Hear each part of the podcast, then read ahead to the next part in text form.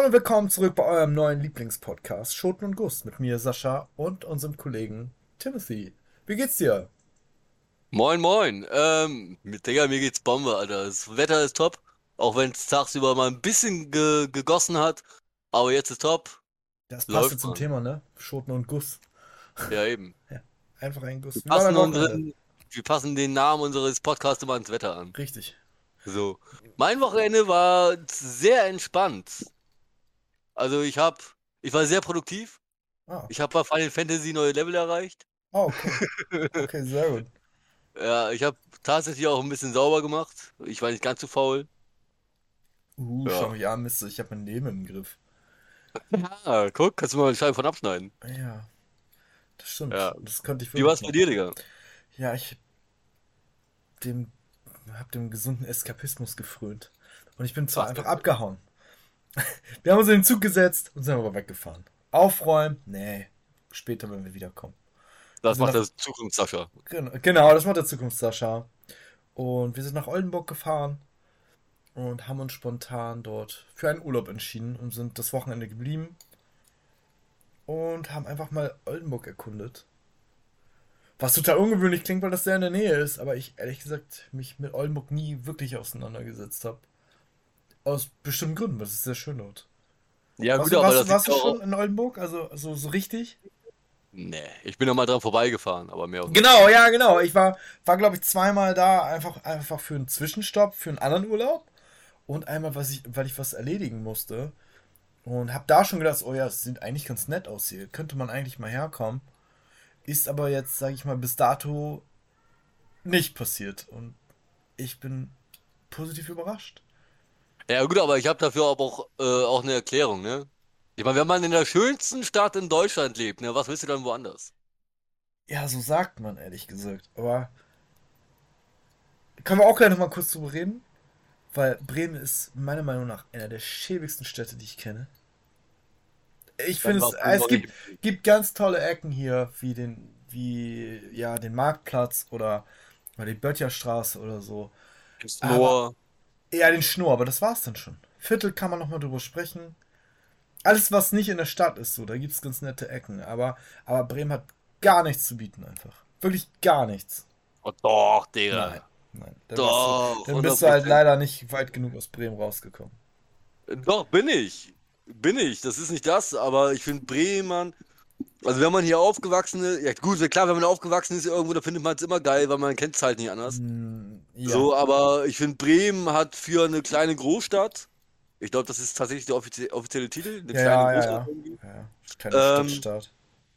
Viele, viele grüne Flächen, ist, ist jetzt nicht so besetzt mit Plattenbau, klar hast du hier auch Plattenbauten, aber viel Grün hast du hier eigentlich. Bremen ist eine ziemlich entspannte Stadt, so vom Klima her. So, ich sag jetzt mal, wenn man sich in, in Bayern oder in Hessen oder in Berlin, weißt du, oder auch selbst in Hamburg, Mann, wenn du da irgendwie gestresst bist, dann bist du halt einer von den gestressten Hamburgern oder Berlinern oder Münchnern oder Ja, so. weißt du, warum Aber in Bremen in Bremen alles so, ja, warum es so lässig ist? Weil eine gigantisch hohe Arbeitslosenrate herrscht und es sonst nichts gibt. In der Stadt Ohne ist es, ne? äh, in der Stadt ist es entspannt, weil jeder zweite Laden ist leer und es gibt einfach gar nichts. Tut mir leid. Ja, Aber, aber also das ist ganz cool. Das ist, muss, ist in Oldenburg gibt es auch Leerstand. Ähm, und genau deswegen ist es eine ganz schöne, schöne Brücke zu Bremen, was man eigentlich vielleicht mal auch, wenn, wenn jemand auf die Idee kommt. Und zwar gibt es ein Festival dort in ein, zwei Wochen, der quasi gegen den Leerstand der Läden in der Stadt ist. Also, dass die Stadt halt nicht ausstirbt, so wie es bei uns passiert. ja. Äh, oder passiert ist mit, mit dem Auszug von Galeria Kaufhof oder, oder Karstadt war es ja, ne? ja. Ähm, genau, und zwar ein Festival gegen den Leerstand. Und das sieht folgendermaßen aus, dass leere Ladenflächen zur Verfügung gestellt werden an Kunst- und Kulturkollektive, um dort zu feiern. Das heißt, Okay. hast in der Stadt verschiedene Läden, die gerne, gerne äh, genutzt werden sollten, aber bisher nicht genutzt werden. Und das heißt, diese Leute können sich dort quasi bewerben oder vielleicht von diesem Kunstkollektiv weiter. Habe ich mir noch gar nicht so genau reingeschaut. Ich wollte mich da mal reinlesen. Ja, auf jeden Fall ist in dem einen Laden also Musik. Dann habe ich in dem anderen Laden gesehen, so ein Pop-Up-Shop. Der ist dann halt nur für ein Wochenende da. So irgendwie für naturnahe Lebensmittel war das, glaube ich. Ähm, ja, also so kulturell hat das hat sehr viel zu bieten gehabt, ehrlich gesagt. Wie gesagt, ich bin sehr überrascht gewesen. Wir haben in einem Viertel quasi unser Hotel gehabt, was so gefühlsmäßig mit, mit äh, äh, Hemeling vergleichbar ist, sag ich mal. Also es war wohl mal ursprünglich ein Arbeiterviertel, kann man so sagen. Und das war eine Mischung aus, ähm, ja, so Hemelinger Arbeiterleuten, so wie man das so kennt, so Hafentypen. Ne, irgendwie ein bisschen robuster und einfach ein bisschen alternativer und superreichen. Ähm, ja, also war, war schon sehr kontrastreich. Und dort haben wir einen Café entdeckt mit einem tollen Konzept. Also auch, auch mit interessanten Öffnungszeiten und zwar haben wir Glück gehabt. Wir haben gerade so die Öffnungszeiten erwischt, wo es mal offen war. Die Öffnungszeiten waren nämlich ganz einfach Freitag, zwei Stunden, Sonntag. Und wir waren halt am Freitag genau in diesen zwei Stunden sind wir da aufgetaucht. Und konnten okay. das, und es war sehr, sehr rustikal eingerichtet mit allem möglichen Kram zusammengewürfelt. Zum Beispiel die Tische waren Drums, also Trommeln so, mm, mit hausgemachten Kuchen und das Bezahlsystem war Pay what you want. Dir hat's geschmeckt, dann kannst du einen vorgeschlagenen Preis zahlen oder auch mehr. Oder du fandest es halt doof und zahlst halt gar nichts oder weniger. Boah. Ja, stark, ne? Und das scheint sich also, zu lohnen. An sich geiles, geiles Konzept, ehrlich ja. gefällt mir. Aber die Gefahr ist, glaube ich, dann auch sehr, sehr hoch, dass da irgendwelche Knorrer oder menschlichen Arschlöcher vorbeikommen, um das Ganze auszunutzen, sich den Wanz vollzuschlagen und sich dann wieder zu verpissen.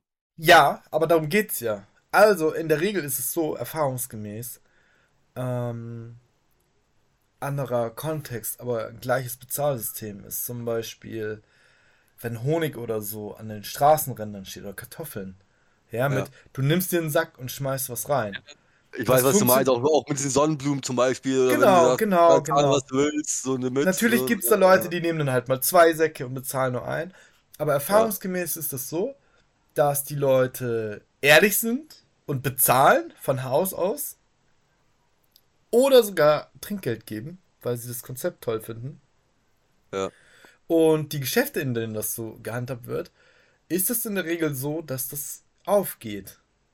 So, weil du in der meistens mehr Leute hast, die mehr bezahlen, als die, als die, die sagen, boah, ich bin so unzufrieden damit, dass ich ja. gar nichts zahle oder so dreist bin und sage, ey, ich gehe jetzt einfach. Und ja, also in der Regel funktioniert das.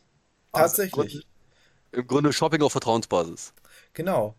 So, weil er, er ist, ist vielleicht auch so ein bisschen, wie sagt man, so, so eine Blase, ja, von Leuten, die das benutzt, ne? Ja. Also ich sag mal, das ist nicht der Otto-Normalverbraucher. Also wir sind also da auch ja angekommen und erstmal alle gucken so, oh, wer seid ihr denn so ungefähr, ne? Also es fühlte sich ein bisschen, ja genau, es fühlte sich ein bisschen an wie, äh, oh, ist eine geschlossene Gesellschaft, haben wir erst gedacht. Ja. Und war so semi-geschlossene Gesellschaft. Du meinst, als, als wir den, ähm, den längeren Spaziergang gemacht haben und irgendwann in dieser, in dieser Bonzen-Gegend in Oberneuland rausgekommen sind, da waren wieder die Ja, genau, so ein bisschen in die Richtung ging das, man wurde so beäugt, so, was, was habt ihr, also wir sind nicht jetzt aufgefallen, so optisch oder so, also wir passen eigentlich ganz gut rein, sag ich mal. Ja. Ähm, aber so, schon so, hey, die habe ich hier noch nie gesehen, was, warum seid ihr da so ungefähr, ne?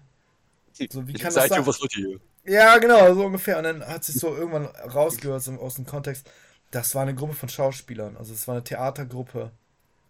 Äh, und die haben gerade irgendwie sich da getroffen, was durchzusprechen. Man kam dann halt irgendwie auch gewissermaßen ins Gespräch wegen der Lütschen, ne?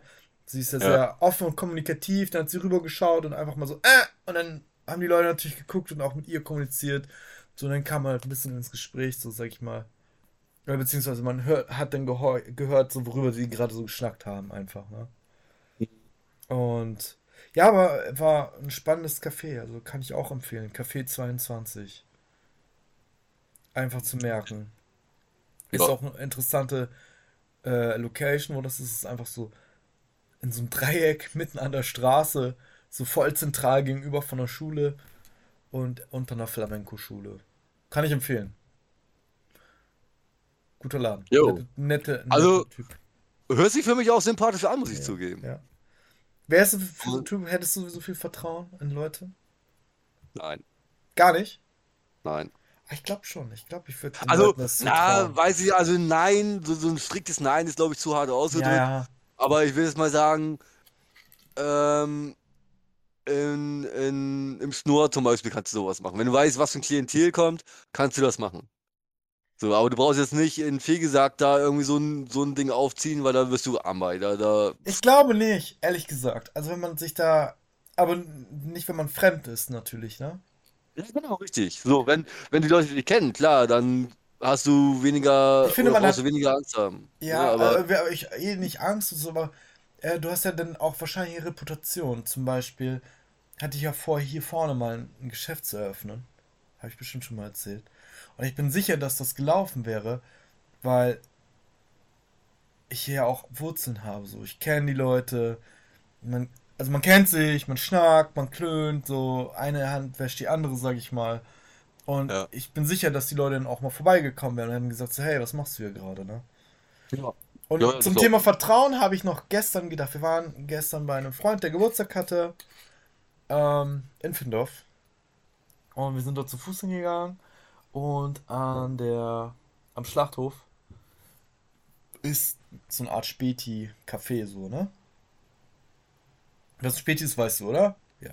Ja, ja, klar, kann ich. Ja, also so kioskmäßig, ne? Ja, ja, Aber mit dem ja. Tisch vor der Tür und mit so einer dicken Kette. Und ich musste halt einfach so lachen, weil das, das neu eröffnete syrische Restaurant hier vor der Tür, kann ich auch sehr empfehlen.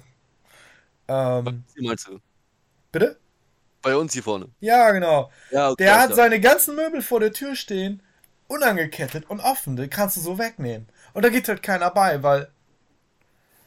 Ja, du isst nicht, wo du scheißt. Ja, richtig. Und die, man kennt sich halt und ja, dann gehst Ja. du halt nicht bei und du weißt halt, hey, wenn ich in seinen Stuhl klau, ist das vielleicht sein Brot von morgen, ne? So einen Stuhl musst du halt auch immer ersetzen oder so. Erstmal das, aber bei sowas, ich hoffe, das kommt jetzt, das kommt jetzt nicht falsch rüber oder sowas, aber bei solchen Aktionen musst du auch immer Angst haben, dass dir der Stuhl, der daneben steht, irgendwie ins Gesicht fliegt, weil du gesehen wirst, wie du gerade klaust. Also, weißt du, was ich damit Ja. ungefähr ausdrücken will? Weißt du, dass, wenn du so, sowas machst, ne, wenn du jetzt anfängst, oder nicht du persönlich, sondern wenn Menschen anfangen, in ihrem eigenen Umfeld irgendwie Scheiße zu bauen, das kommt zu 99% immer auf einen zurück und zwar doppelt und dreifach. Ja, das stimmt. Auch wenn das nicht in deinem eigenen Umfeld ist. Aber wenn du jemandem etwas klaust, also ich finde Klauen eh schäbig. Also da muss ich sagen, bin ich auch emotional beladen. Ich finde das sehr, sehr 100%. schäbig, Leute zu beklauen. Ist Ja. was anderes, wenn man sagt so, hey, also mit Steuern zahlen oder so. Ich zahle meine Steuern. Aber mit Steuern zahlen, da sehe ich es nicht so genau, ne? Da beklaust du den Staat. Das ist, der Staat beklaut dich, du beklaust ihn, ihr seid wieder quitt, ne? Aber wenn Ja. du, ich sag mal, einem Kollegen oder so, jemanden, mit dem du auf einer Stufe stehst, beklaust, dann bist du halt, hast es halt auch verdient, mal eine Backpfeife zu kriegen. Und wenn du erwischt wirst und du kriegst den Stuhl ins Gesicht, dann frisst du ihn halt, dann nimm ihn mit. Ja, eben. Das sind Ja. dann selbstgemachte Leiden. Ja, ja, genau, dann trau dich halt. Du wolltest ne? einen Schuh haben, hier hast du einen zweiten. Ja, genau, hast einen zweiten und einen richtig schön, schön Schuhabdruck im Gesicht. Das kommt vor. Selber schon. Genau. Richtig. Ja. Ja. Ja, also finde ich cool, Mann. Ich glaube, Oldenburg, da, ich habe da nie Ja, drüber nachgedacht. das- Oldenburg, Du hast ja das Ticket. ja. Ja, und selbst wenn man von hier aus bis nach Oldenburg ist, ist ein Katzensprung. Da, selbst ohne dieses Ticket kann man da mal eben so easy hinfahren. Das ist jetzt nicht Ja, keine, ja, keine. Weltreise. War ja auch für uns die Test Testphase, sag ich mal, für unseren längeren Urlaub. Da müssen wir halt noch mal ein bisschen genauer durchschauen. Aber die Kleine macht das sehr gut mit im Zug. Und ich fand es halt auch voll entspannt. Also es hat schon Spaß gemacht. Die Rückfahrt war, ja, wir sind halt auf dem Sonntag wiedergekommen, wo halt alle wiederkommen, ne? Freitag war besser, da sind wir mittags, ja, mittags schon los. Da war natürlich noch nicht so viel, aber auch schon viel los, ne? Also Zugreisen ist schon wieder. Ja, es entwickelt sich gerade so eine Aufbruchsstimmung. Total super auch. Ich saß dann da und mich spricht einer, na, wo wollt ihr denn hin so ungefähr? Er wusste natürlich, dass wir weiter wegfahren. Haben wir dann so erzählt, er meinte so, ja, er hat schon war schon überall jetzt quasi. Jeden Besuch, der irgendwo rumfährt, jetzt war war er gerade auf dem Weg nach Berlin. Äh, Das Okay. sind so, so Sachen, glaube ich, die muss man besser planen. Ja. Die Knotenpunkte, das hatte mir ein Freund gestern erzählt. Ähm, Hannover, also Knotenpunkt Hannover und noch einer, weiß ich jetzt gar nicht, ist mir entfallen. Die sind halt sehr überladen.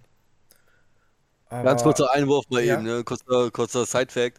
Hannover wurde mehrfach zur hässlichsten oder zweithässlichsten Stadt Deutschlands gewählt. Nach Nur Bremen? eben so.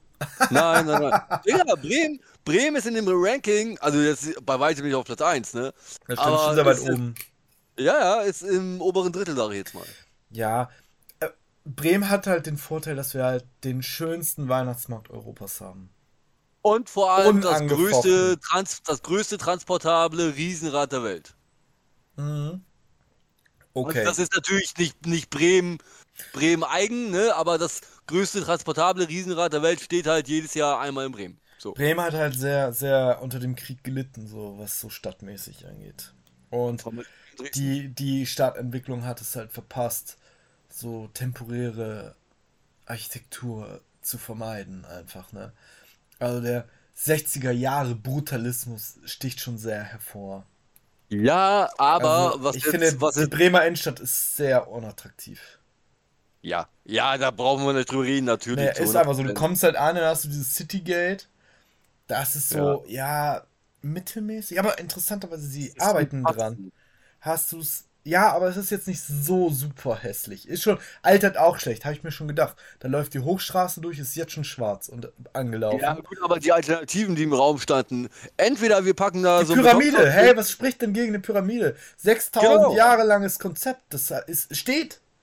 Zum Beispiel eine Py- Pyramide oder was ich geiler fand, was da vorher nämlich stand, woran sich die heutige Jugend nicht mehr erinnert, da war ein, kein Skatepark, aber da waren Skatingrampen. Ja, So. das stimmt. Man hätte das Und- ja ausbauen können, das wollten sie ja auch. Aber da Genau. haben sich Leute beschwert, das wollen sie nicht.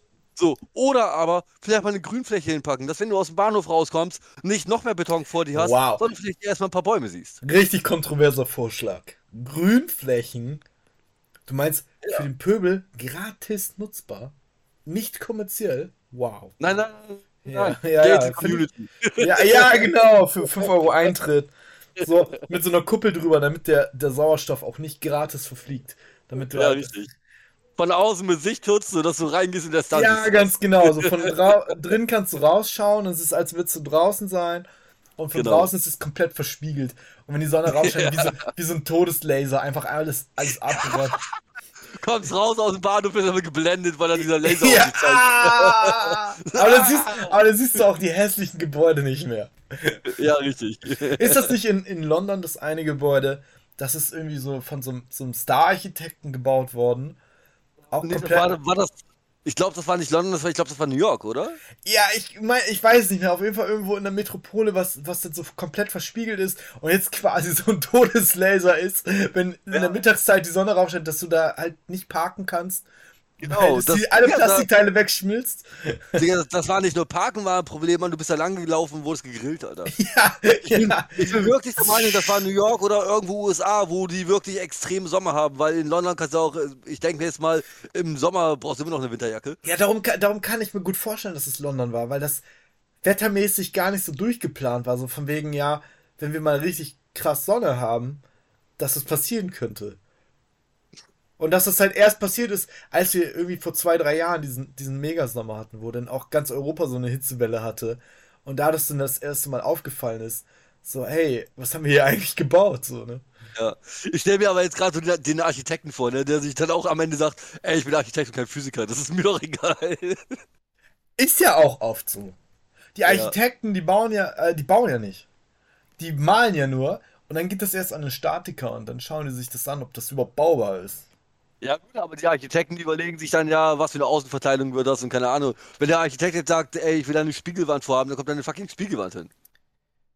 So. Ja, genau, wenn der Stat Statiker sagt so, ja, das passt, das kann man machen. Ja, der, der Statiker sagt ja aber nur, ob das vom Gewicht her passt.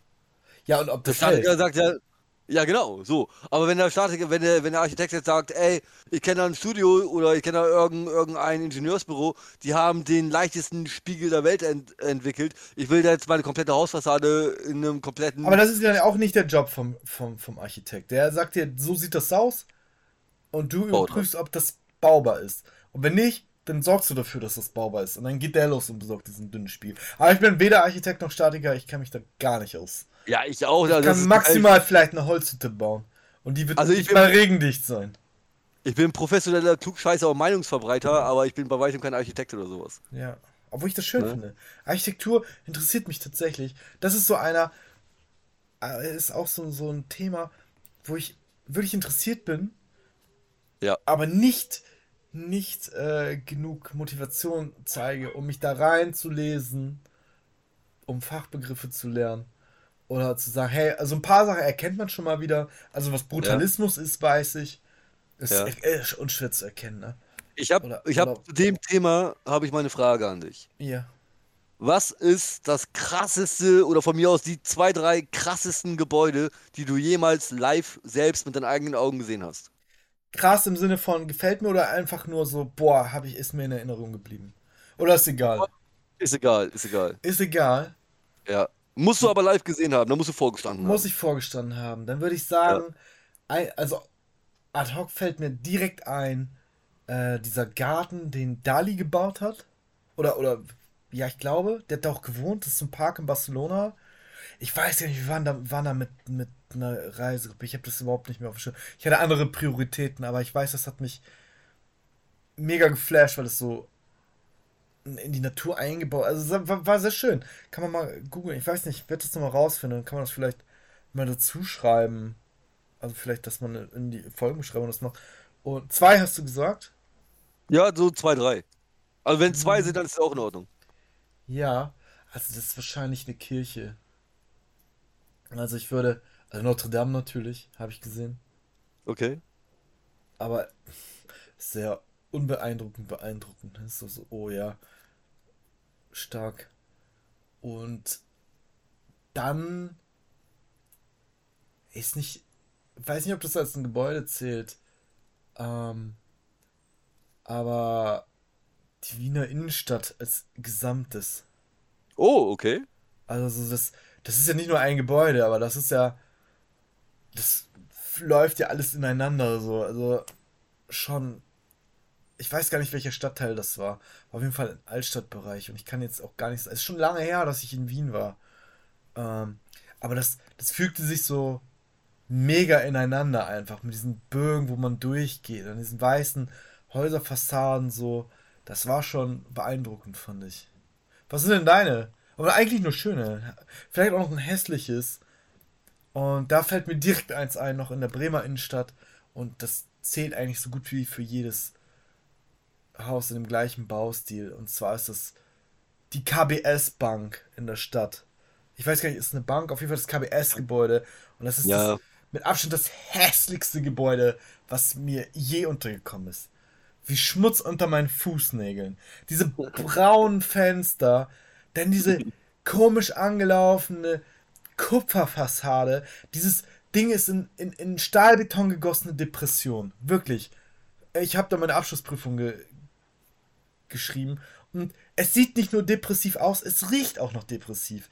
Es riecht, wie man sich ein 60er-Jahre-Gebäude vorstellt. Nach Amt, nach Warnkopierpapier, Linoleum. Und du gehst da rein und denkst, oh, schade, dass man die Fenster nicht aufmachen kann. Ich würde gerne hier rausspringen. Furchtbar. Okay. Wirklich furchtbar. Also jeder, der mal in Bremen kommt, geht in die Martini-Straße, schaut euch um und das hässlichste Gebäude, das ihr dort seht, ist die KBS-Bank. Fühlt euch frei und schaut es euch einfach mal an. Ja. Was Also sind deine, zum- deine Top-Gebäude? Oder krassesten? Also ich muss ehrlich sagen, alle, die ich live gesehen habe jetzt, ne, stehen alle in, in Italien. Wow, ist Ähm, aber auch krass, ne? Wart ihr in Rom? Äh, ja, Ja.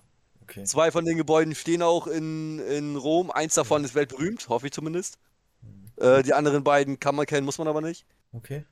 Ähm, also das, das krasseste Gebäude ist von einer Persönlichkeit errichtet worden oder zumindest in Auftrag gegeben worden, die heute eher zwielichtig gesehen wird. Der hat jetzt nicht so Gutes bewirkt auf diesem Planeten. Ist Gott sei Dank auch schon seit, ich glaube, wann ist der Zweite Weltkrieg zu Ende? Äh, 45. Ist seitdem spätestens tot. Ähm, in Rom, da ist so ein krasses Bauwerk, das hat Mussolini in Auftrag gegeben.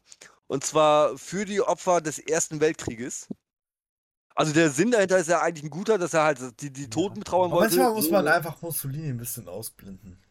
Genau, richtig, das sehe ich nämlich ganz genauso. Weil das, andersrum, das Olympiastadion ist auch von Hitler in Auftrag ge gegeben worden. Ne? Und da spielen die heute noch Fußball. Und nur weil die So. schlechte Sachen machen, heißt es ja nicht, dass sie keinen Geschmack haben. Genau. Ganz genau richtig. Und das Gebäude, das ist, das ist kein Gebäude, das ist, ich, da fehlen mir die Worte für. Ich stand davor und ich habe mich gefühlt wie eine Ameise. Ich habe mich Hast gefühlt den, wie eine hast du zufällig den Namen? Oh, äh, müsste ich jetzt googeln, fällt mir jetzt echt nicht ja, ein. würde ich mir gerne mal anschauen. Ich kann das gerne nachreichen, das mache ich Ja, wirklich gerne. gerne. Ähm, da, äh, du kommst, dir- wenn du davor stehst, du kommst dir vor wie eine Ameise vom, vor Mount Everest. Das Ding ist gewaltig groß, da sind Statuen an, an allen Seiten. Die Ja. Statuen sind, glaube ich, 20 Meter hoch. Das Ding sieht einfach monumental aus.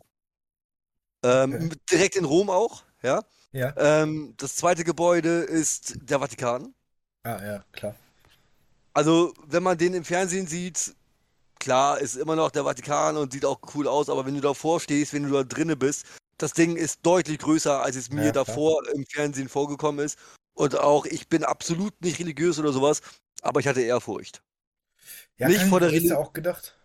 Genau, nicht, aber nicht vor der Religion, sondern vor dem, vor dem Bauwerk, vor, auch vor, wenn man bedenkt, wann das gebaut wurde, was für Techniken damals vorhanden waren. Der Vatikan ist ein krasses Gebilde. Und das dritte Gebäude ist auch von Mus Mussolini. Das ist heute das äh, Finanzministerium von, von Italien. Ähm, steht in Terracina. Das ist circa, muss ich lügen, ich glaube anderthalb Autostunden oder eine St Autostunde von Rom entfernt. An der Mittelmeerküste, auch, halt auch in Rom, äh, in, in Italien. Und das ist wie so ein großes M geformt. Wie Mussolini? Genau, ja, ja genau, ganz genau. In Ganz genau. Gelb. In Bogenform. In, in Grau. In so Okay. in, so- in dunklerem Grau. Ja. Ähm, wenn du davor stehst, dann denkst du erstmal, ja gut, jetzt stehe ich hier an der, an der Wand. So an der, du siehst halt im Grunde, das ist auch ein gewaltiges Gebilde. Mhm. Und dann gehst du ein bisschen weiter weg und siehst schon so, ey, das könnte ja ein Buchstabe sein. Und dann gehst du noch ein bisschen weiter weg und ey, das könnte ein M sein. Und dann gehst du noch ein bisschen weiter weg und dann, boah, ist das krass. Wäre natürlich smart gewesen, von McDonalds da sich einzukaufen, ne? Ich glaube, da hat Mussolini die Trademarks drauf. McMussolinis. Ja, aber das so, also immer wenn ich an, also seitdem, seitdem ich halt in Italien war letztes Jahr, diese, diese drei Gebäude, ja, die gehen mir nicht mehr aus dem Kopf, was die Architektur angeht, wie krass sie auf mich gewirkt haben. Ich stand auch vor dem Kolosseum, dachte mir, ja, cool, ist cool. Es war ziemlich kaputt, aber ist cool. Ähm, ich war in anderen coolen Gegenden in Italien, aber diese Dinger, die haben mich, ich sag mal, ist jetzt erst ein Jahr her, aber echt geprägt. Das sind Dinger, die werde ich garantiert so schnell nirgendwo anders mehr sehen. Also Sachen, Gebäude, die mich so hart prägen. Ja, ja. Es ist halt, wir haben halt viel Kultur verloren, so durch den Krieg einfach, ne? Ja, Also klar, wir haben halt sehr schöne Gegenden, die wieder aufgebaut, Dresden zum Beispiel, ne? Wieder aufgebaut worden. Aber es ist einfach nicht mehr von, also es ist nicht von der Hand zu weisen, was ja auch vielleicht ganz, nee, ist nicht gut, aber es ist halt nicht von der Hand zu weisen, so, es ist einfach viel für immer weg. Also wenn man sich so die Fotos mal anschaut, wie es so danach aussah, krass. So mag man sich gar nicht vorstellen. Noch gar Ja, und wenn man überlegt, in was für einer kurzen Zeit wir das alles wieder aufgebaut haben. Aber ich finde es halt schon, schon beeindruckend, auch wenn du Richtung Rhein-Mosel-Gebiet oder so fährst, hast du halt noch einige, einige Dörfer oder so, die, oder, oder Weingebiete, die sind so dort, wie sie sind, seit die Römer da waren. Die sind da hingekommen, haben gesagt, hey, wir bauen hier Wein an. Und seitdem wird das gemacht. Das ist einfach seit 2000 Jahren in Benutzung. Und dann geht's noch weiter, ja, natürlich, ne? Wo man so sagt, so, hey, äh, der, der Spot ist ja, ist schon seit mehreren tausend Jahren, so wie er ist, in, in Benutzung, ne? ich habe in Rom habe ich einen, also nicht nur einen, mehrere 2000 Jahre alte Olivenbäume gesehen. Ja. Ja. Ey, ohne Witz, Mann. Hier, weißt du, hier Locker kommt flockig, einfach so, ein- so, ein- so, eine, so ein Typ mit einer Kettensäge an und mäht alles nieder, egal wie wichtig das ist. Und in Rom, Mann, die, die Olivenbäume, die waren eingezäunt. Ja, ja. ja Da geht keiner bei. So, ja, stimmt. Ja. Ja, gibt's auch ein paar, aber, aber wir haben halt gar nicht so viel Vegetation, die halt so super lange wächst, glaube ich. Ja. Ich habe mal ganz Also das kurz. ist halt auch so eine äh, Klimageschichte auch. Ja, unter anderem auch, ne? Ja. Ich habe mal kurz gegoogelt, wie das Gebäude heißt hier Ja. in, in Rom von Mussolini. Vittorio Emanuele. Zwei. Ah, zwei. Ja. Ja, steht dahinter, zwei. äh, Nationaldenkmal für Victor sowieso. Wie heißt das? Ähm, Vittorio? Vittorio Emanuele. ah, Emanuele, okay. Ja. Und das ist einfach ein krasses. Ich habe jetzt halt gerade halt echt das Bild wieder vor Augen hier ist bei Google. Und das ist einfach heftig, Mann. Das ist so unmacker. Ja, Ich wäre hätte auch halt gerne gerne- reingegangen, aber meine Freundin und ich, wir wollten dann noch weiter. Wir hatten nur einen Tag in Rom. Und dann habe ich das halt echt nur von außen gesehen. Alter ja, das, das, das ist halt einfach, ne? Man, manchmal braucht man einfach viel, viel mehr. Wie lange wart ihr da? In Rom? Nein, generell in Italien, zwei Wochen, ne? Zwei Wochen, genau. Ja, Ja, da kratzt du ja nur an der. Also Rom kannst du alleine schon zwei Wochen verbringen. ja Also eben. eigentlich in der Regel so eine Hauptstadt kannst du zwei Wochen. Ein, also entweder besuchst du ein Land oder deren Hauptstadt, finde ich. Ja. Damit du halt einen gewissen Einblick kriegst. Ne? Du kannst natürlich Ja. einmal durchpreschen, aber du hast ja nichts gesehen dann einfach. Ne? Ich, wir war, Ja. Als wir in Ungarn waren zum Beispiel, haben wir auch entweder du machst den Balaton, dann hast du, oder du machst den Rest von Ungarn, inklusive Genau. Budapest, so, ne? Weil Ja. das ist ja einfach dann nochmal anders irgendwie, ne? Oder äh, Italien oder Rom oder Venedig halt, ne? Oder hier in Berlin, in Deutschland ist es so. Frankreich machst du Paris oder irgendwas anderes. Wusstest du, wusstest du, dass es eine, na, keine Krankheit gibt, aber eine, ein Phänomen, worunter hauptsächlich Japaner leiden? Und das nennt sich das Paris-Syndrom. Und daran leiden, das habe ich vor, jetzt am Wochenende habe ich das erfahren, da habe ich mir eine Doku drüber angeguckt. Ähm, daran leiden hauptsächlich Japaner, die halt Urlaub in Paris machen und mit so hohen Erwartungen nach Paris kommen und so krass enttäuscht werden, dass die teilweise Depressionen bekommen. Also, ich kann das nachvollziehen, weil das Paris, also die Erwartungen an Paris sind halt gigantisch hoch. Ne? Also Berlin oder so, da hin, oh geil, Hippies, alternative Ja. Kultur, äh, Ja. Berghain und Techno-Partys. Ja. So, und Paris ist der Inbegriff von Romantik, der Inbegriff von einer bestimmten Form von Architektur und einem Lifestyle, von Ja. also ich habe auch eine ganz bestimmte. Kennst du den Film Die fabelhafte Welt der Amelie? Nie gesehen. Nein? Nein. Guck, guck einfach mal rein und das ist. Der hat meine Vorstellung von Paris so maßgeblich beeinflusst. Aber das ist auch so diese cineastische Inszenierung von, von Paris, wie man sie überall kennt, ne? Von Bernhard und Bianca. Irgendwelche Leute, die unterm, unterm Eiffelturm sitzen, einen Kaffee trinken, mit ja, mit einem Croissant. Das ist einfach erstens super racist, aber ganz ehrlich, dann kommt noch einer vorbei, der Pantomime mit seiner Baskenmütze im gestreiften, im gestreiften T-Shirt und seinem roten, roten Shirt an und bietet dir ein Baguette an. Äh, äh, ja, Paris, ja, es ist einfach so. Also so, so das ist Ja. so die. Ich glaube, keine Stadt der Welt hat so ein, ein klares Bild gezeichnet bekommen in Film und Fernsehen wie Paris. Ich wüsste Ja, jetzt kein. Vielleicht noch. Vielleicht New York Grie vielleicht Griechen- Nee, New York, aber was ist denn da der Lifestyle? So der Wall äh, New York verbindet man mit Wall Street. Manhattan, Und Brooklyn. ja, ja, so Skylines, also viele Hochhäuser, Ja, genau. ein hektischer Lifestyle. Ähm, Aber jetzt nicht so, dass ich sage, ey, das ist so klassisch New Yorker Ding. U-Bahn vielleicht noch. Ja, U-Bahn. Ne? Taxifahren. Kids hatten mein, mein Bild von New York sehr geprägt. Aber das ist schon auch, glaube ich, recht nah dran, weil das war ja das Ziel. Ja. Ja.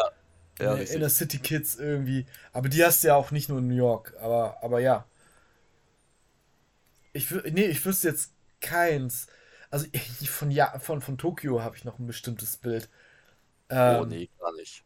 Also, aber auch irgendwie Yakuza, alles irgendwie Hightech, Leute in Kostümen, die irgendwie weird sind und viel, drüber sind. Aber das scheint ja auch ein bisschen so zu sein, aber ich weiß es auch nicht. Random Fact zu Tokio oder zu Japan im Allgemeinen: Es gibt in Japan kaum öffentliche Mülleimer. Die Leute nehmen ihren Müll mit, das finde ich ein sehr gutes Konzept. Ja, finde ich auch gut. Ist eine der saubersten Städte der Welt überhaupt. Oder auch Ja. eines der saubersten Länder der Welt, meine ich. Ja, halt, richtig. also einige Sachen von den Kulturen, die man kann man sehr gut annehmen. Ja, finde ich auch. Ja. We- Weiß ich auch nicht. Ich, ich, ich würde das vielleicht mir mal angucken, aber wenn nie, ist mir zu mechanisch vielleicht auch. Und zu, Der Großraum. Hm? zu, zu distanziert. Also ich habe kein, gar keinen Bezug zu Japan. Ich bin aber auch kein Anime-Fan. Ähm, nee, aber ich finde äh, die Geschichte von Japan geil. Also zum Beispiel den Film Last Samurai ist natürlich Hollywood, ja. Aber da geht es halt auch um, um, Um den Lars, Lifestyle, den Samurai. um Last Samurai, ganz genau. Eigentlich heißt er Lasu, äh, Lars Samurai. oder wie. ja. Nein, aber also ich finde die japanische Kultur an sich schon geil, aber ich- nicht wegen Die japanische Geschichte, ja, aber die aktuelle Kultur Ja, genau. ist super weird. Ja, ich sage nicht, nicht diesen Anime-Quatsch, sondern einfach das Leben. Die sind, die haben ein komplett anderes Verständnis von Arbeit, von Höflichkeit, von Sauberkeit. Aber das ist halt auch sehr aufgesetzt einfach, ne? Ja. Das ist so ein bisschen, muss auch sagen, das also komplett anders, aber im- kann man parallel ziehen, ist dieser amerikanische Umgangston. Weißt du, wie ich meine? Das ist schon, die Amerikaner sind oft sehr drüber höflich. So, hey, ja, darf ich dir die Puppe schmatzen? Oh, ja, ja, ja. Und mit einem mega aufgesetzten Lächeln. Und Ja, und es ist, so, du merkst schon direkt, es ist super fake. Und viele haben ja auch ein Problem damit, so, ey, Deutsche sind irgendwie unhöflich. Aber ich finde es eigentlich, wenn die nett zu dir, also eigentlich sind alle Deutschen immer nett und gastfreundlich und wenn du, wenn die unfreundlich sind, dann hast du halt reingekackt. Da hast du Pech, dann hast du irgendwas ist gemacht. gut So. dafür, dass sie unfreundlich sind. Wir sind berühmt dafür, dass wir unfreundlich sind. Aber auch Ja, aber da gibt aus es Gründe für, Gründen. dass sie unfreundlich sind. Ja, genau, Ja. richtig. Weil ich glaube, wenn man sich so einfuchst, so sind. Also Norddeutsche sind ja nochmal noch mal spezieller irgendwie von ihrer Art und Weise. Aber ich finde schon, dass, dass Deutsche gern gesehen gern gesehene Gäste überall in, in, als Touristen. Und ich glaube, Ja, Deutsche sind auch generell Gäste- sehr gute Gastgeber, wenn du, wenn du dich entsprechend benimmst. Du darfst Also was halt, ich- halt nicht den super Service erwarten, wie, ja, ich schmatze die Puppe einfach, ne? Sondern so, ja, müsst noch was? Ja, nein. Und okay, mit Kniebeuge und so gibt's nicht. Wenn du frech bist, dann fliegst du halt raus aus dem Laden. Was ich zum Beispiel, ja, hast du recht mit, aber was ich zum Beispiel bei den Amerikanern geil finde, oder nicht nur bei den Amerikanern, aber bei denen fällt es mir gerade ein, der, der nationale Zusammenhalt. Und damit, das meine ich jetzt nicht auf irgendwelche Kriege bezogen im Sinne von Support Our Troops, sondern wenn da irgendwas passiert, irgendwelche Unwetter oder sowas, was die ja häufiger mal haben, oder wenn da jetzt ein krebskrankes Kind ist, da sammelt die ganze Stadt für. So, weißt du, da, der, der Zusammenhalt bei den Weiß Amerikanern ist nochmal ein anderer. eh- Nee, glaube ich, finde ich jetzt nicht. Bist du lang. Nee, das. Nee. Sehe ich jetzt. Muss ich auch sagen, auf jeden Fall sehe ich anders. Also, das ist so ein paar Sachen, das sieht man manchmal, ist natürlich ein gigantisches Land. Aber die. So, wenn, wenn die, der Zusammenhalt so groß wäre, dann hätten die nicht so viele Probleme, was Rassismus angeht. Und es gäbe natürlich auch nicht so viele Probleme, was das Sozialsystem anginge, weil dann würde man vielleicht auch mal sagen, so, hey, dann reformieren wir das einfach, dass alle eine Krankenversicherung haben, aber das ist einfach gar nicht gewollt, weil, ja, ist halt Sozialismus in Anführungsstrichen. Und das mag man nicht. Also Ja, ich finde, ja, und ich finde, ich finde Zusammenhalt aufgrund seiner Herkunft im Sinne von, ja, ey, wir sind Amerikaner, schafft mehr Grenzen, als dass es Zusammenhalt schafft, ja. das, das schließt automatisch andere aus.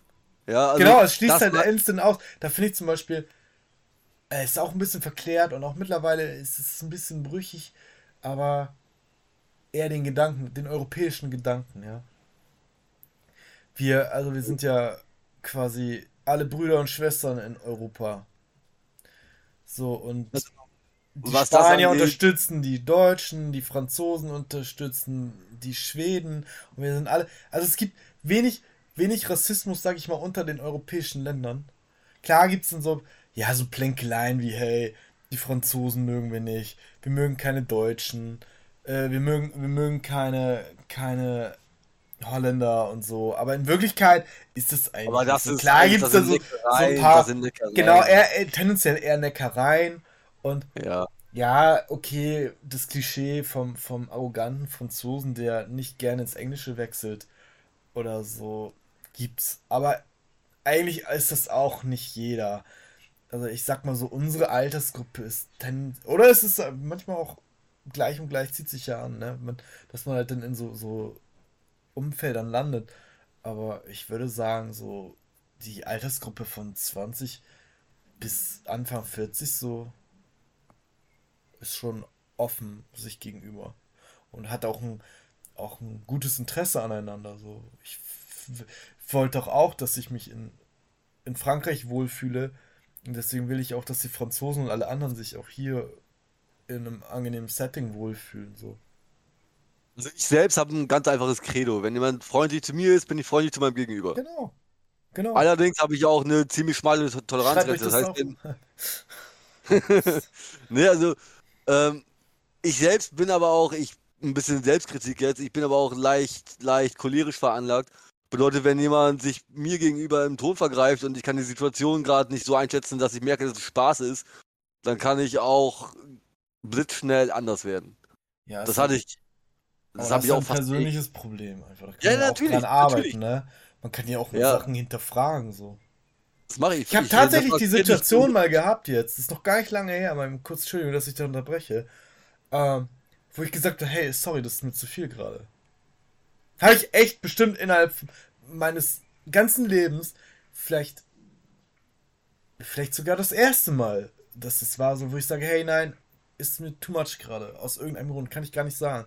War, ich war natürlich ein bisschen an, angetrunken, so, es war ein Vatertag, ne, wir waren halt unterwegs, haben schon ein oder zwei Bier getrunken und irgendwie ist da der Humor ausgeartet in eine Richtung, wo ich gesagt habe, nee, tut mir leid, das ist too much gerade. Und ich bin eigentlich einer, der echt ein dickes Fell hat. Also ich kann wirklich viel, viel Spaß ab und auch echt in eine richtig derbe, unangemessene Richtung. Aber da habe ich gerade in dem Moment gesagt, so, nee, tut mir leid, finde ich gerade nicht cool. Ist nicht cool. Unangenehm. Und meist ist es dann auch so, oh, beide auch, ne? So, oh, sorry, ich wollte dich nicht verletzen, so ungefähr. Ist dann voll auch, ist das alles okay? So, ich wollte nur eben sagen, so, ey, ist irgendwie gerade uncool. Also, es stört mich. So, dann war das in Ordnung, ne? Ich war jetzt nicht nachtragend, ist jetzt auch nicht in eine Diskussion oder so ausgeartet, sondern war einfach nur so, hey, ist uncool gerade, oh, tut mir leid, Situation gegessen. So einfach kann man, kann man Situationen auch auflösen, ne? Ja. Das war ein Aber Satz. was, was das angeht, da habe ich auch ein gutes Beispiel mit einem Kumpel. Aber wir machen halt auch so gerne deine Mutterwitze, so einfach just Ja, fun. genau, wissen, genau, genau. So war auch in die Richtung irgendwie sowas nämlich. So. Und das eine Mal auch, da hat er mir, ich habe ihn irgendwie per WhatsApp geschrieben oder per SMS, nee, per SMS, weil der Typ hat kein WhatsApp. Ja, ja. Und da hat er auch irgendwie echt nur, geant nur geantwortet. Und ich weiß, das war Spaß, aber es ging mir zu weit. Ey, hast du deine Mutter gefickt und deine eigenen Brüder gezeugt? Wo ich sag, gesagt habe, ey, Digga. Ja. Nee, ja, ja, das- manchmal ist das so, das ist auf die. Art und Weise ist es dann entweder zu derbe oder so, oh, reicht jetzt irgendwie. Oder man hat auch einfach mal vielleicht einen schlechten Tag, so, wo man sagt, ey, das kann ich gerade irgendwie nicht so gut auffangen. Genau, richtig. Ne? Ja, mal- Also normalerweise deine Mutterwitze finde ich mega lustig. So, aber in dem Er Moment ist dachte der ich auch, primitivste. Humor der Welt, aber bin ich auch immer für zu haben. ja, Ein gut platzierter Deine Mutterwitz geht immer, finde ich. Ja, ich denke auch. Wenn man weiß, von wem er kommt und wie er gemeint ist. Egal, egal. Wenn er gut auch manchmal so richtig Deadpan-mäßig gelandet, landet, dann, dann sitzt er, ist egal. Ist mir Das egal, kann wer das macht. nicht jeder machen. Also ich Findest habe eine, eine hundertprozentig, ich habe eine Handvoll? Menschen.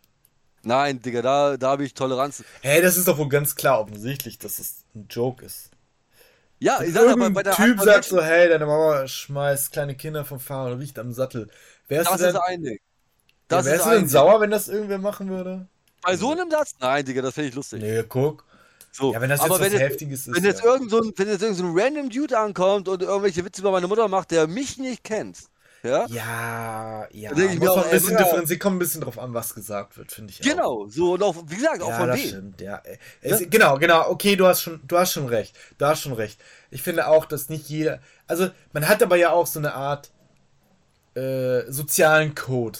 Ne? Genau. Man, also so, so, so am Vatertag war es jetzt auch so, das war nicht nur wir, sondern das war schon eine größere Gruppe und auch Leute, also A, die ich da das erste Mal kennengelernt habe dann Leute, die ich echt selten sehe und dann auch welche, mit denen ich richtig eng bin.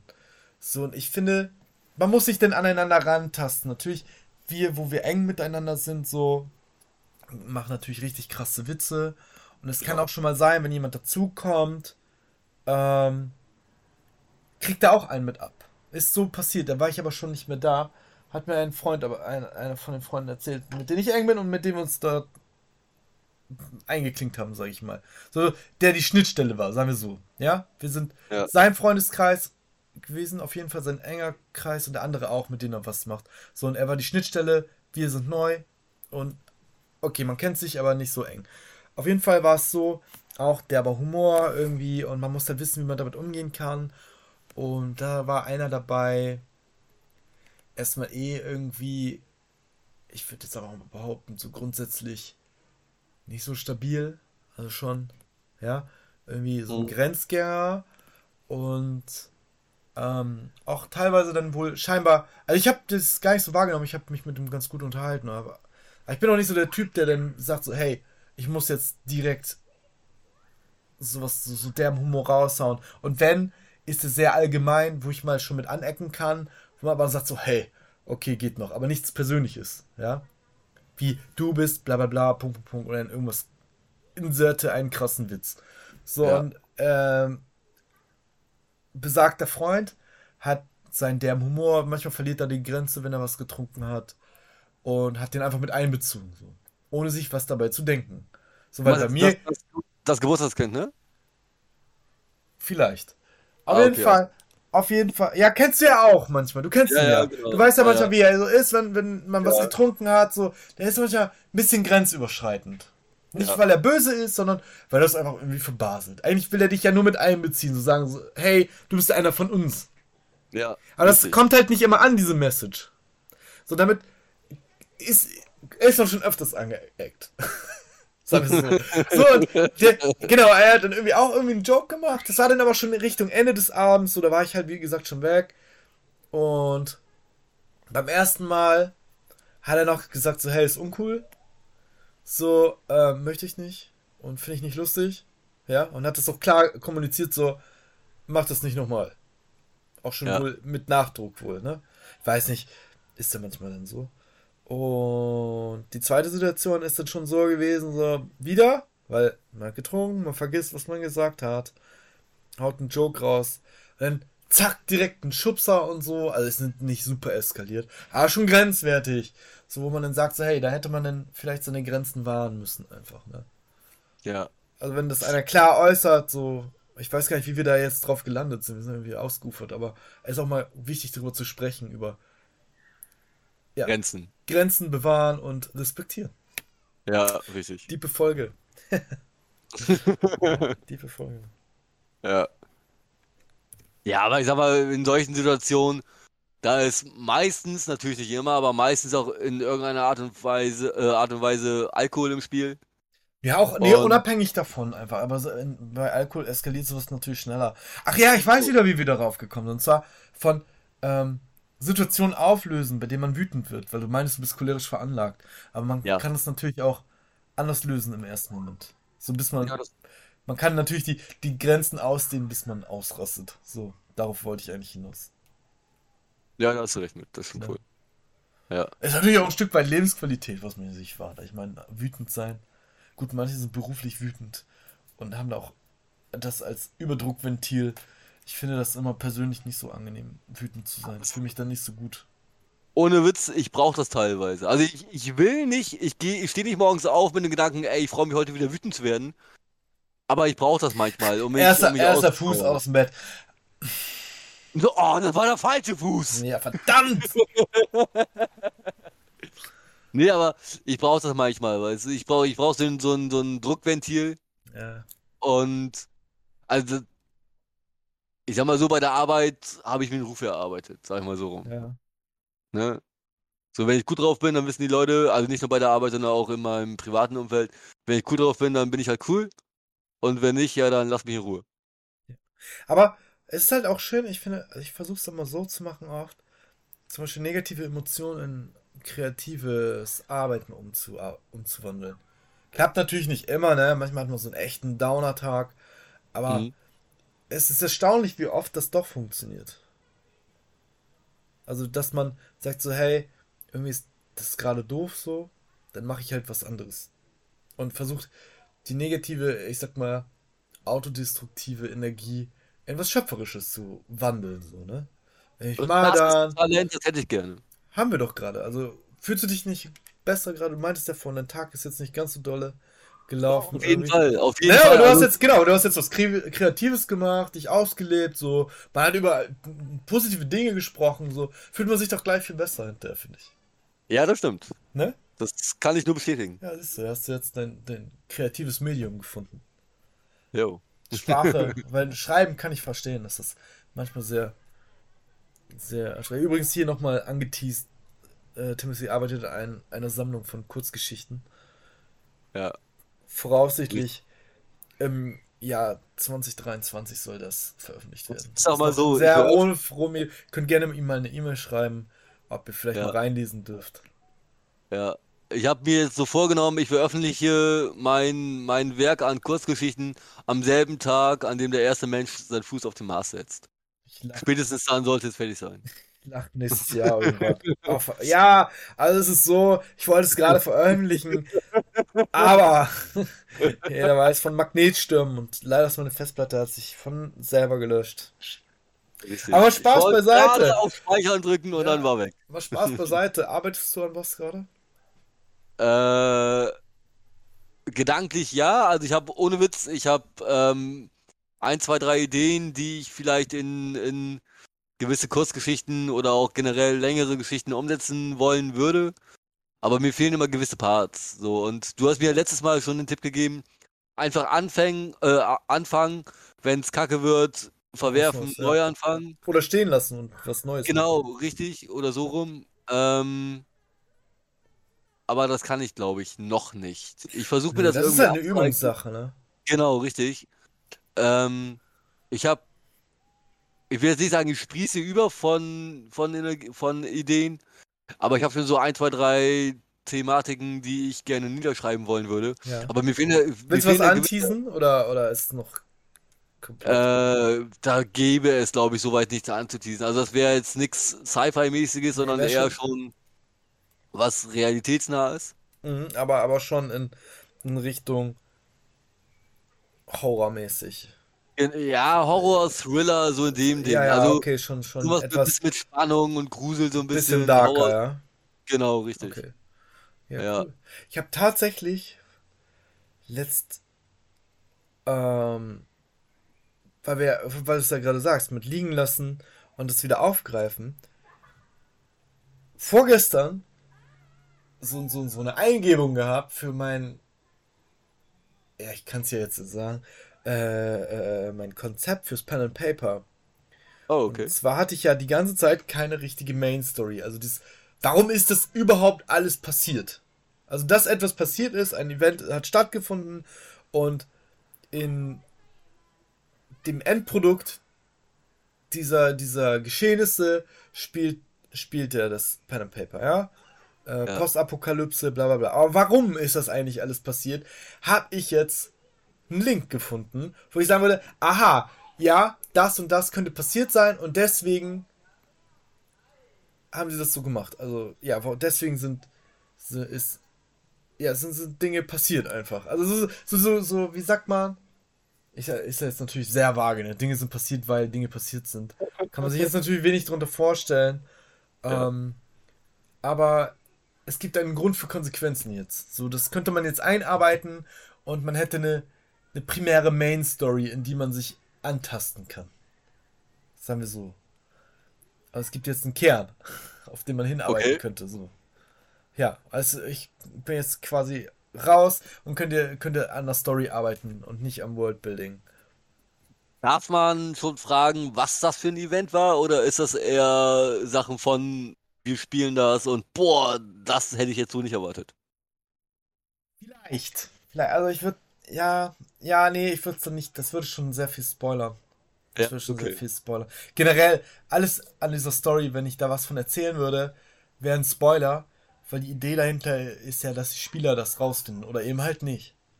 Ja, gut, Ja, okay. ja, das Konzept ist, wäre ja gewesen oder ist, vielleicht kommt es, vielleicht kriegst du irgendwann fertig.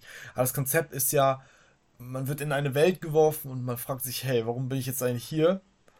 Was ist hier passiert? Und die Spieler können entweder sagen, hey, wir erforschen die und nehmen das einfach so hin und befinden sich dann in dieser Welt und können mit der interagieren. Oder sagen so, hey, irgendwie, warum ist das passiert? Und ich will rausfinden, warum. Und das finde ich so mega. Das finde ich so geil. Ich brauche, egal was ich spiele, ob das, ob das Brettspiele sind oder, oder irgendwelche PC- oder Konsolenspiele, ich brauche eine Story. Genau, da, das war nämlich auch mein Hintergedanke, weil, also ich, das Konzept dahinter wäre ja gewesen, so ich will zwei Welten abholen. Ja. Einmal dich, so der so, so äh, narrativ gesteuert lieber spielt, oder auch Leute wie mich, die dann einfach um des Spielens willen. Ja. Ich habe, da gibt es einen Begriff für, äh, er hat mir ein Freund gesagt, ich komme nicht drauf, Homo Ludescens oder so. Das heißt der spielende Mensch, der einfach quasi spielt, um zu erfahren. Okay. So, und ich wäre dann halt so einer, ich würde dann einfach rumtüdeln und gucken, was geht und was nicht, so, ohne jetzt aktiv die Story zu brauchen. Also ich brauche wenig Story, um mich zu vergnügen in Spielwelten, ehrlich gesagt. Ah, doch, ich brauche das. Also wenn die Also- Mechaniken geil sind, dann brauche ich keine Story. Monster Hunter ist so eins. Ich weiß gar nicht, ob es eine Story gibt, aber das Gameplay ist einfach so top. Und es gibt so eine Grundstory natürlich, weil irgendwelche alten gibt's, aber, aber so dieses. Ich.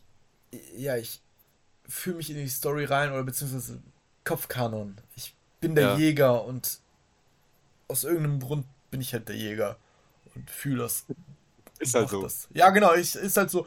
Und sagst, okay, ist jetzt mein Job. Und ich erlebe meine Stories im Sinne von, ja, ich gehe jagen und in, in der Jagd entfaltet sich die Story. Ohne eine große Hintergrundlore. Und guck mir die Welt an, so, oh ja, okay, manchmal sieht man was, könnte was gewesen sein. Und ja. Aber ja, genau, das war die, das Konzept, das zu übergreifen. Ich habe da, glaube ich, auch was Passendes zu. Also, ich bin ja ein riesiger Fan von ähm, Until Dawn und Man of Medan oder auch von der, von der ganzen Dark Anthology-Reihe. Ähm, das ist im Grunde kaum Gameplay, das ist ja im Grunde ein interaktiver Film, den du da guckst. Er ist zum Beispiel ein ganz anderer Beat. Das finde ich sehr gut. Interaktive Filme gefallen mir sehr gut. Also Until Dawn ist Hast ja auch von, von. Black Mirror Bandersnatch zum Beispiel, fand ich auch geil. Ah, es geht. Da muss ich sagen, ich habe das äh, mir angeschaut und die Idee war toll und cool auch, aber wir sind schnell in der Schleife gelandet. Ja. Ja. Also das war, äh, ist natürlich was anderes, ein interaktiver Film, als, also das Until Dawn ist nochmal eine andere Richtung. Die gehen, treffen sich, äh, gehen auf die gleiche Mitte hin, hin aber Until Dawn ist dann halt doch noch mehr Game und ähm, Black Mirror war dann doch mehr Film. Ja, richtig. Ne? Also, Und dann lieber dann- mehr Game als Film, als mehr Film als Game. ja. Also natürlich, klar, wenn, wenn ich die Wahl hätte, würde ich auch eher sagen, eher Game als Film. Ja. Ähm, ich fand das Bandersnatch fand ich nicht schlecht. War nicht aber schlecht, die Idee war cool, ja, muss ich auch sagen. genau, richtig, die Idee war cool. Ähm, da Aber die ja Story auch, war ja auch so irgendwie, man war ja quasi Teil, der, Teil des Films. So, das fand ich halt ganz cool. So, du hast ja nicht. d- Du warst ja der Grund, warum das passiert ist. So, das war. Genau. Das fand ich cool, muss ich auch sagen. Ich habe das gar nicht mehr so richtig auf dem Schirm, aber daran kann ich mich noch erinnern, dass der Zuschauer halt Grund für die, für die Konsequenz oder für das, was da passiert ist, war. Ich weiß gar nicht mehr, worum es bei Bandersnatch ging. Das Nee, ich auch nicht, muss ich auch sagen, ehrlich gesagt. Ich weiß noch, wie gesagt, das Ja. war irgendwie, ist so hängen geblieben oder klingelt irgendwie. Von wegen, dann kommt ja im Endeffekt raus, so, ja, du hast den Einfluss auf das Universum da, warum das passiert. So. Ja, du bist irgendwie Schauspieler XY und du hast die Wahl, gehst du jetzt links rum oder rechts rum. So. Ja, genau. Und bei Äh. Until Dawn ist ja schon dann so dann mit Quicktime-Events irgendwie, ja. Dass man. Ja, die, die, die Quicktime-Events oder so ein Kram haben mich im Grunde kaum interessiert bei Until Dawn oder auch bei den, bei den Folgespielen. Nein, nein, das meine ich ja, aber, aber das ging. Nee, nee, ich weiß, aber was ich halt so geil fand, war, ähm, dass du es in der Hand hattest, und das ist halt der Unterschied zu, zu Bandersnatch. Du hattest in der Hand, überlebt Charakter XY bis zum Ende des Spiels, ja oder nein? Richtig, Und genau. das war halt dein Genau, Ding. genau. Du hast halt Und der, diese, der diese eingreifende Beobachter quasi. Genau, natürlich gab es auch ein paar Sequenzen oder ein paar, ein paar Sachen, die konntest du nicht beeinflussen, auch wenn du es gerne wollen würdest, oder wenn das Spiel die dir die Chance, die, die, ähm, wie soll ich sagen, ähm, die, die Illusion gegeben hat, dass du einen Einfluss auf gewisse Szenen hast. Auch wenn Ja, das Spiel straight gesagt hast, nein, du gehst jetzt da lang, ob du willst Ja, ja, ja, ja. Aber generell das Konzept fand ich mega. Und worauf ich letzten Endes hinaus will, ähm, jetzt am letzten Freitag kam The Quarry raus. Okay. Das ist auch ein PlayStation-Spiel oder zumindest ein, ein Konsolenspiel. Und ähm, auch von den Until Dawn-Machern, was Mhm. mich schon mal sehr abgeholt hat. Ja. Und alleine die Tatsache, dass dieses Spiel, ich muss jetzt lügen, entweder 138 oder, oder 148 oder irgendwas in dem Dreh, verschiedene Enden hat. Das ist immer so, mit Zahlen um sich werfen ist so eine Sache, so, weil wie sehr unterscheiden die sich, ne? Kann man, wie viele es drum. Enden kann man denn, kann man denn so Das ist ja, das ist mir im Grunde egal, ob, ob Person X jetzt am Ende ein rotes und am anderen Ende ein blaues Shirt anhat. Das, das meine ich gar nicht. Genau, ja, genau. Ist es so ein Ende oder ja, ist der Sack umgefallen, voll Reis Genau. oder eben nicht? Ist es so ein Ende, ne, geht er jetzt die Nudelsuppe essen oder macht er sich ein Brot? Ist halt die Frage, ne? Also, aber Genau, aber guck mal, wenn, wenn man, also für mich ist halt wichtig, dass das von den Machern von Until Dawn ist und halt Folgespielen, dass sie sich daran dabei schon Gedanken gemacht haben und dass sie gerade genau sowas und auch nicht gemacht erfahren haben. in dem Bereich, ne? Das stimmt. Genau, klar wird es auch irgendwelche Endings geben, die, wo, dann, wo dann genau das vorkommt. Jetzt hat er ein Ja. rotes an und jetzt beim nächsten Ende ein roten Blaushirt. Irgendwann ist das auch mal das, das durch, das Thema, ja. Ähm, aber dass du diese Freiheit hast, man. Wenn du, ich weiß es auch ganz genau bis heute, das werde ich mein Leben lang nicht vergessen. Bei Until Dawn gab es eine Figur, die wollte ich unbedingt sterben lassen, weil sie mir so hart auf den Sack gegangen ist, dass ich mich gefreut habe, als sie am Ende von irgendeinem Turm gefallen ist und aufgespießt wurde. Ja, ich weiß genau, wie Und es hat mir im. Herzen wehgetan, diese Figur am Leben zu lassen, weil ich halt jedes Ende sehen wollte. Also das, ich muss sagen, Until Dawn war sehr gut. Also wirklich richtig gut. Ja. Ähm, Man of Medan, muss Ja, ich ganz wieder- ehrlich sagen, war signifikant schwächer. Wirklich Aber ja. ich muss auch zugeben, ist halt auch, ich hatte eine sehr hohe Erwartungshaltung an Man of Medan, weil Until Dawn einfach sehr gut war. Ja.